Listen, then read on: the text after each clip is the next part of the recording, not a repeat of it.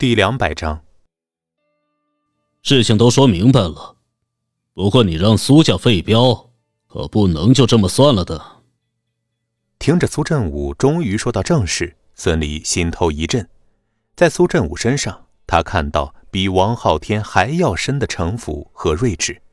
他知道苏振武的要求肯定不会简单。苏总，你想怎么办？不是我想怎么办，而是你打算怎么赔偿苏家？苏家的脸面可丢不起啊！苏振武玩味的说道。这，苏总，我刚从乡下来，对于做生意这套不懂，反正我就是光棍一条。你想要什么，直接开口吧。反正你们苏家家大业大势力大，捏死我就像是捏死只蚂蚁一样简单。孙离一脸苦涩，完全就像是一个备受欺凌的小兽。孙离的话让站在苏振武身边的陈丽嘴角抽了抽。这他妈的说的那么可怜，好像是苏家欺负了他一般。可是这件事上到底是谁吃亏了呀？按照孙离的说法，要是苏家给他重罚，势必会落下个欺负弱小的名头。那样的话传出去，苏家的脸面上可不好看。苏振武意味深长的说道：“孙兄弟。”你可不像个刚进城的乡巴佬啊！秦可兰回到别墅的时候，眼眶红红的，一眼就被待在家里打游戏的秦可薇看到了。因为当初紫薇帮的缘故，秦可薇性情大变，开始认真学习管理知识。即使不出去学习的时候，除了偶尔去看看原来紫薇帮的几个朋友，一般都是躲在家里看电影或者打游戏。看到姐姐竟然红着眼回家，秦可薇立即跳了起来。哟，姐，你咋了？是不是姐夫欺负你了？在秦可薇想来，现在除了那位深不可测的姐夫以外，谁也不会是姐姐的对手啊。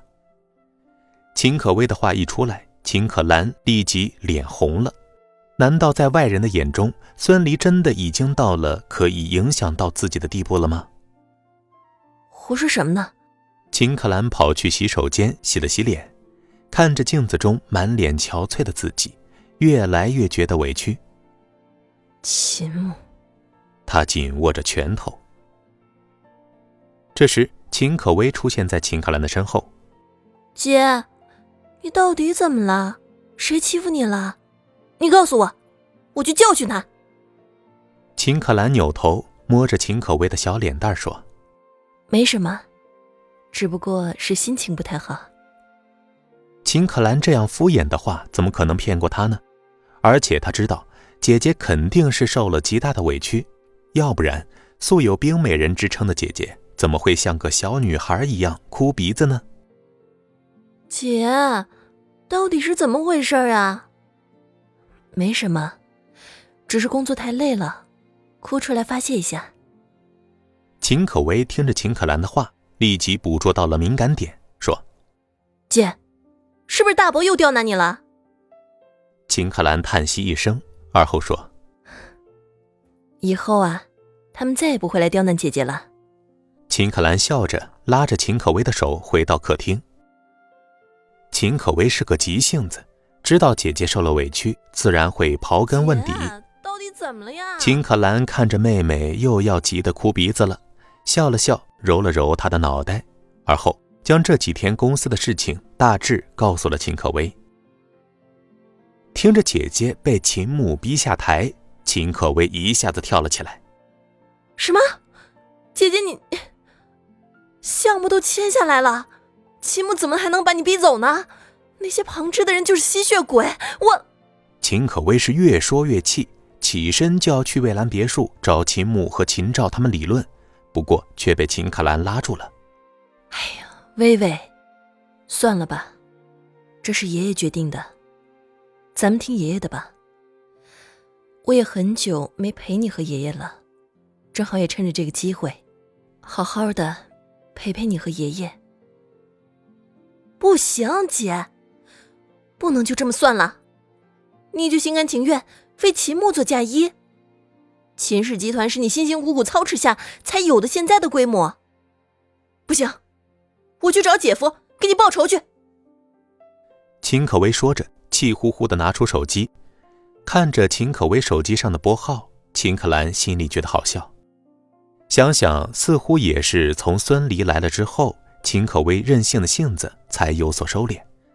这样想着，秦可兰突然觉得孙离也不是一无是处啊。至少还会哄哄孩子，让孙离帮他去出气，去找秦赵、秦牧的晦气，那不是自取其辱吗？秦可兰在这里发呆的时候，秦可薇的电话已经拨出去了，不过半天都没有人接。就在秦可薇不死心要再次拨出去的时候，别墅的大门开了，一个多星期没有回来的孙离终于回家了。看见孙离出现。秦可薇一下子冲了过去，抱住他。姐夫，姐姐被欺负了，你一定要替姐姐出气。本集播讲完毕，感谢您的收听。